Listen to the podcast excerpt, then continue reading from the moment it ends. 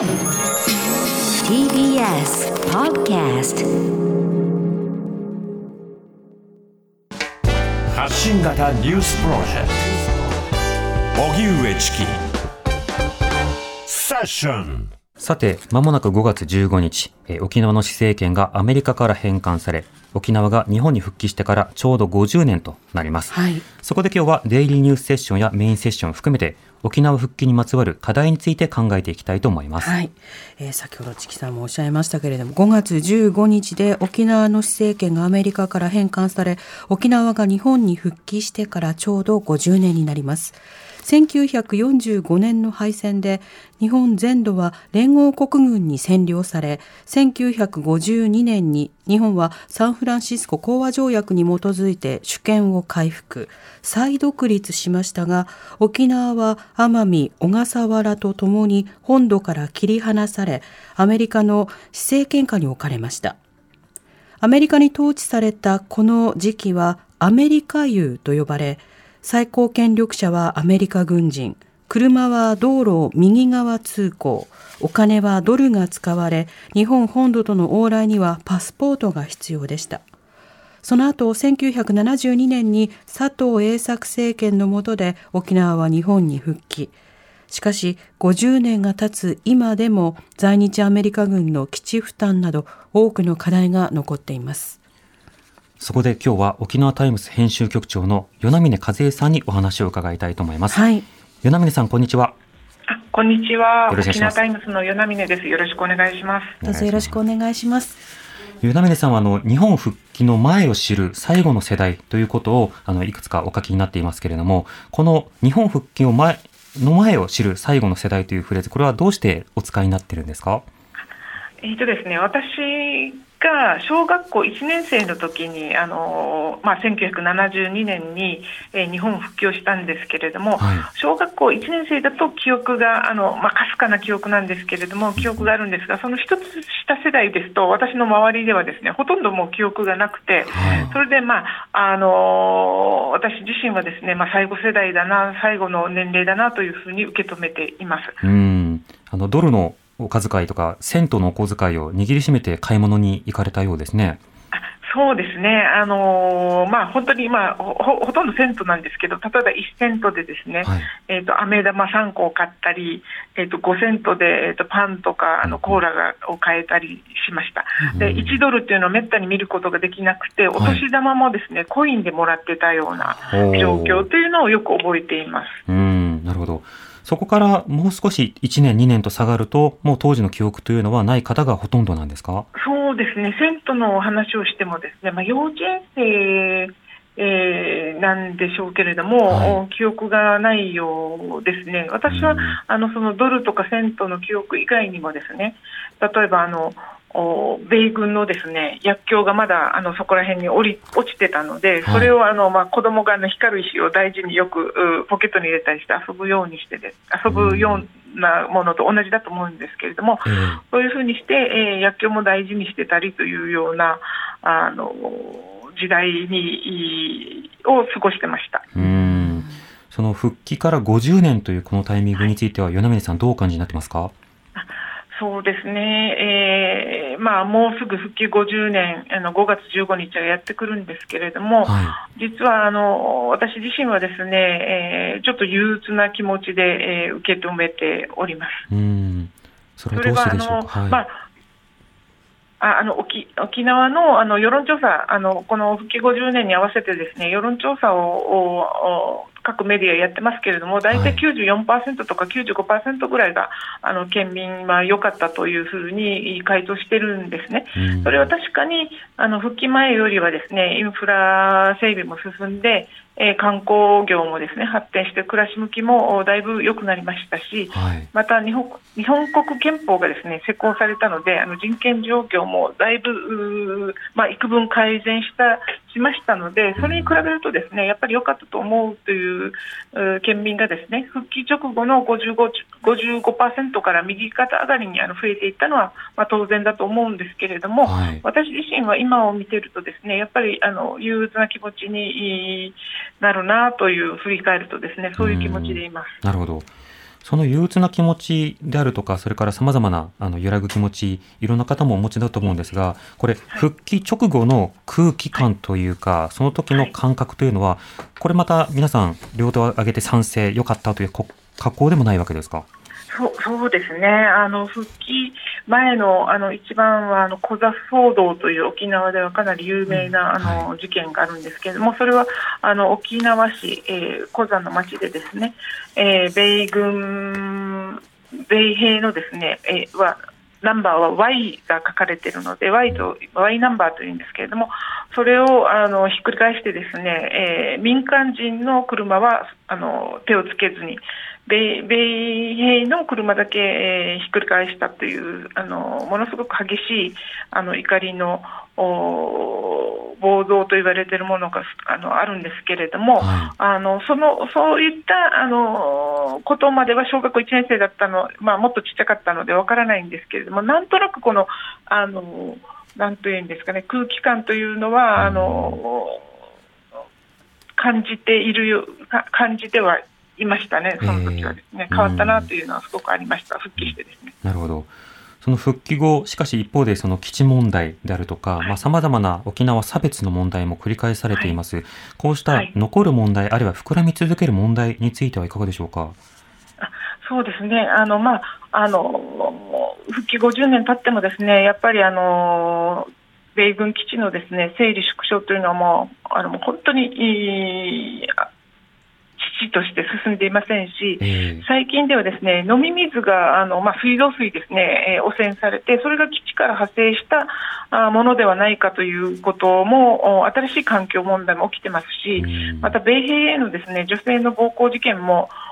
昨年起きてですねあの今月にはまた裁判員裁判も開かれます、はい、沖縄がこういうふうに反対の声を米軍基地をもっと減らしてほしいということを言ってもですねなかなか伝わらないという現状はああります。うんなるほど。またあの与那嶺さんがお書きになったあのレポートなどでは、多くのその先人たちが、あの打ちひしがれたような気持ちを意味する、チルダイという言葉を使って、この歴史を振り返っておられたと伺ってますが、これはどういった意味なんでしょうか？あのですね、えーと、私の場合はあの、まあ、民主党政権の時にですね、はい、あの鳩山さんが当時の首相がですね、まあ、あの普天間飛行場県外移設最低でも県外というふうに言ってたものが、やっぱり県内にしますって、元に戻しますって言ったときに、ものすごくショックを受けたんですね、それは頭の中では、私も、まあ、あの新聞記者ですので、頭の中ではそれは難しいし、元に戻るだろうというようなあの事前の情報も得ていたんですけれども、そういうふうに、えー、あの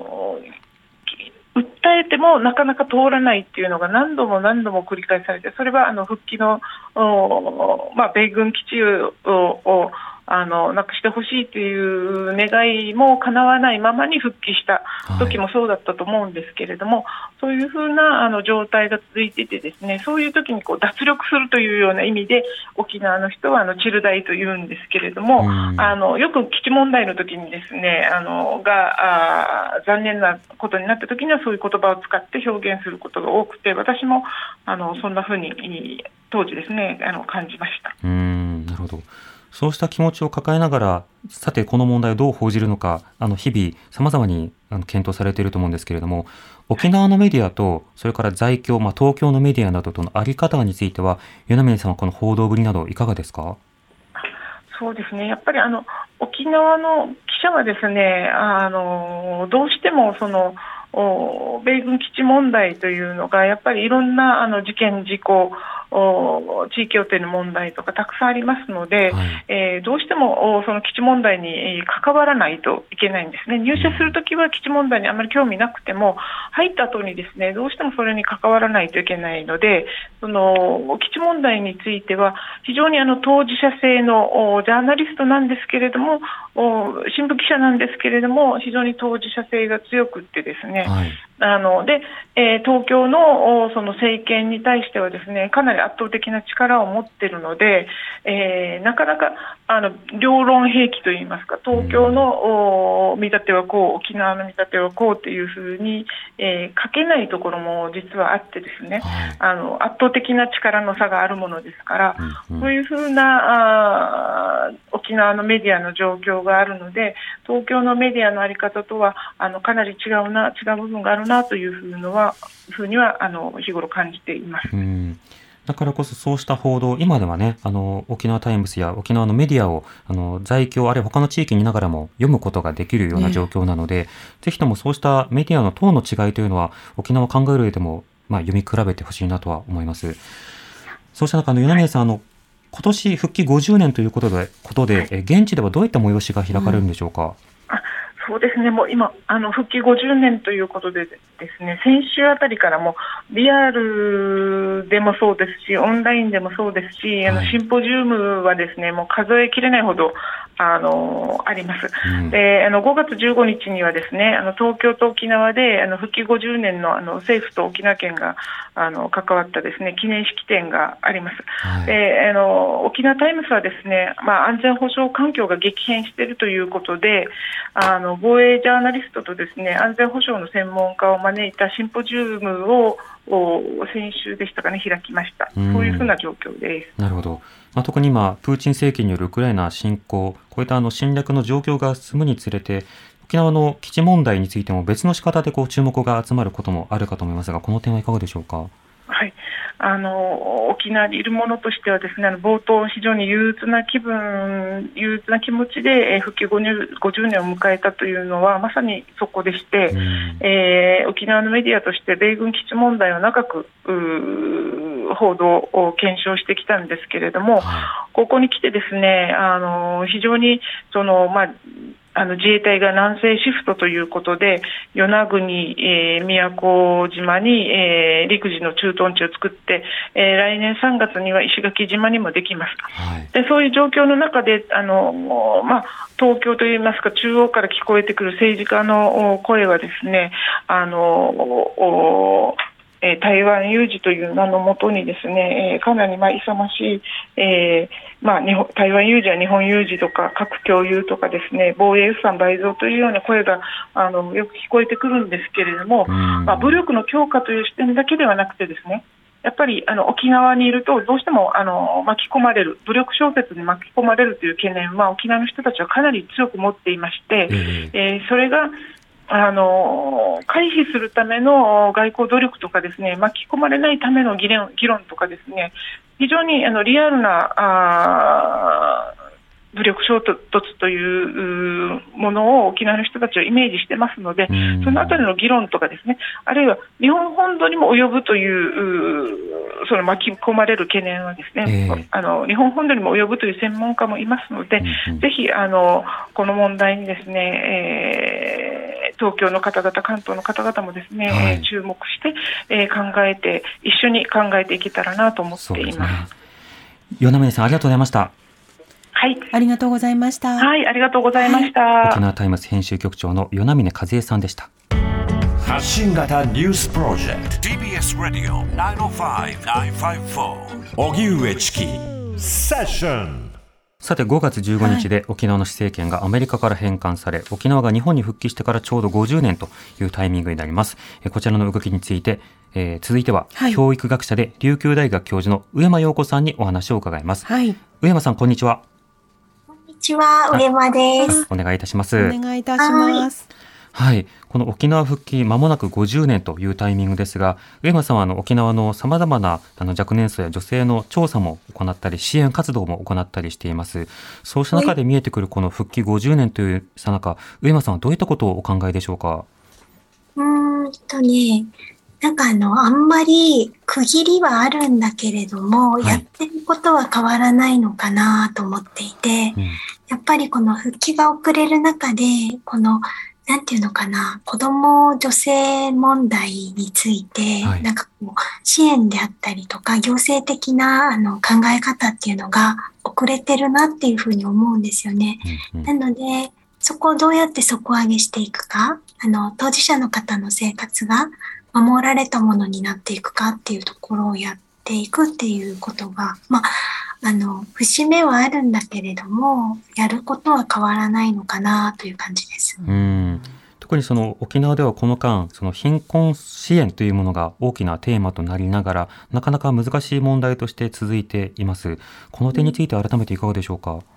そうですよね。なんか子供の貧困率が3割っていうことで、全国の2倍の数値っていうことが分かってはいるんですね。はいこれを何とかしないといけないってことで、あの自治体がちゃんと数を取ってどうにかしないといけないっていう動き出した点では大変先駆的だったと思うんですけど、うん。でもやっぱりその所得が低かったりとか、で子供とか女性をめぐる考え方が弱いっていうことで、はい。弱い層はね、あんまり変わってないなっていうふうに思ってます。うん。コロナの大打撃もありますのでね、ええ。もう特に観光業なんかは本当にもうしんどい思いをしてるなと見ています。うんまたあの基地の周辺などで生活をしたりその米兵などを相手にそのビジネスをする方も当然いらっしゃるわけですがそうしたような風景というのは上間さんは今どう見てますか？うーん、どうなんだろう。なんか、沖縄はね、一あの、今コロナすごいんですけど、いあの、最初のもう、ゼロ、ゼロっていう数字が並んでるところもあって、はいそこの感染が、やっぱり基地からまた始まってしまったみたいなことがありますよね。うんうんだから、日常生活の中にこう溶け込んでしまっていて、いろんな問題とかが、こう、ダダ漏れに入ってくるなっていう状況は、やっぱり50年経っても変わらないんだなというふうに思います。うんなるほど。またあの特に今年沖縄県知事選挙も控えています。この選挙前にその次の今後の沖縄の政治をどうするのかという議論は沖縄では今どういったことが言葉が交わされているんでしょうか？どうなんだろう政治のこと全然わかんないかも。あ、こういうこと言っちゃダメなんですけど。あいえいえ。報告書ね、あの、知事が出したので、はいそれの検証というふうなことがなされる必要があるなと思ってます。うんうんでただ今、自治体、あの、そうですね、特に離島の方に自衛隊の配備っていうのが進んできて、はい。で、それがなんかこう、まことしやかにですね、あの、なんていうんですかね、攻撃できるようにしていくみたいな話になっていますよね。はい。沖縄でもともと入ってきた時には、災害支援とかをするのが自衛隊だみたいな話で入ってきて、で、それでまた一旦いろんなことが始まってしまうと、あたかも攻撃していくみたいな話になっちゃってるなというふうに思います。うんそのあたりのことに、あの、政治家がどれほど敏感でいるのかっていうところは検証しないといけないかなと思ってますな。るほど。あの大きな話が一方的に進む中で、その足元の話もいろいろとしなくてはいけないとも感じますけど、上間さんは最近はどういった調査をなさってるんですか？調査は本当全然してなくって、えーそう今、なんですか？うん、10月かうんらシェルターを作ってしまったので、こちらの活動をね、今ね。はいうんうんあの、10代のママたちが、あの、出産前後、あの、そこで暮らせるシェルターを、あの、共同代表で、あの、本村誠先生って流大の、あの、同僚なんですけど、はい。一緒に、あの、共同代表ということで、あの、オリオン小学財団からお金をもらって、うんあの、作っちゃったんですよね。はい。で、そこで、あの、女の子たち100日まで、あの、赤ちゃんを産んだ10代の子たちが滞在できるようになってて、今、ワンストップ支援センターで働いてた助産師さんが寮母さんもやられてて、はい。あの、私も現場スタッフの一人なんですけど、10人でなんとか今回してるっていう状況です。だから調査全然してなくって、うもう、そう、現場、現場のことで頭がいっぱいって感じです。ねお忙しくなさってますよね、今ね。うんうんううんん。その活動、はい、半年ほどおやりになって、その見えてきたものでは、今、なんでしょう、こう取り組んでいることというのはいかがですか？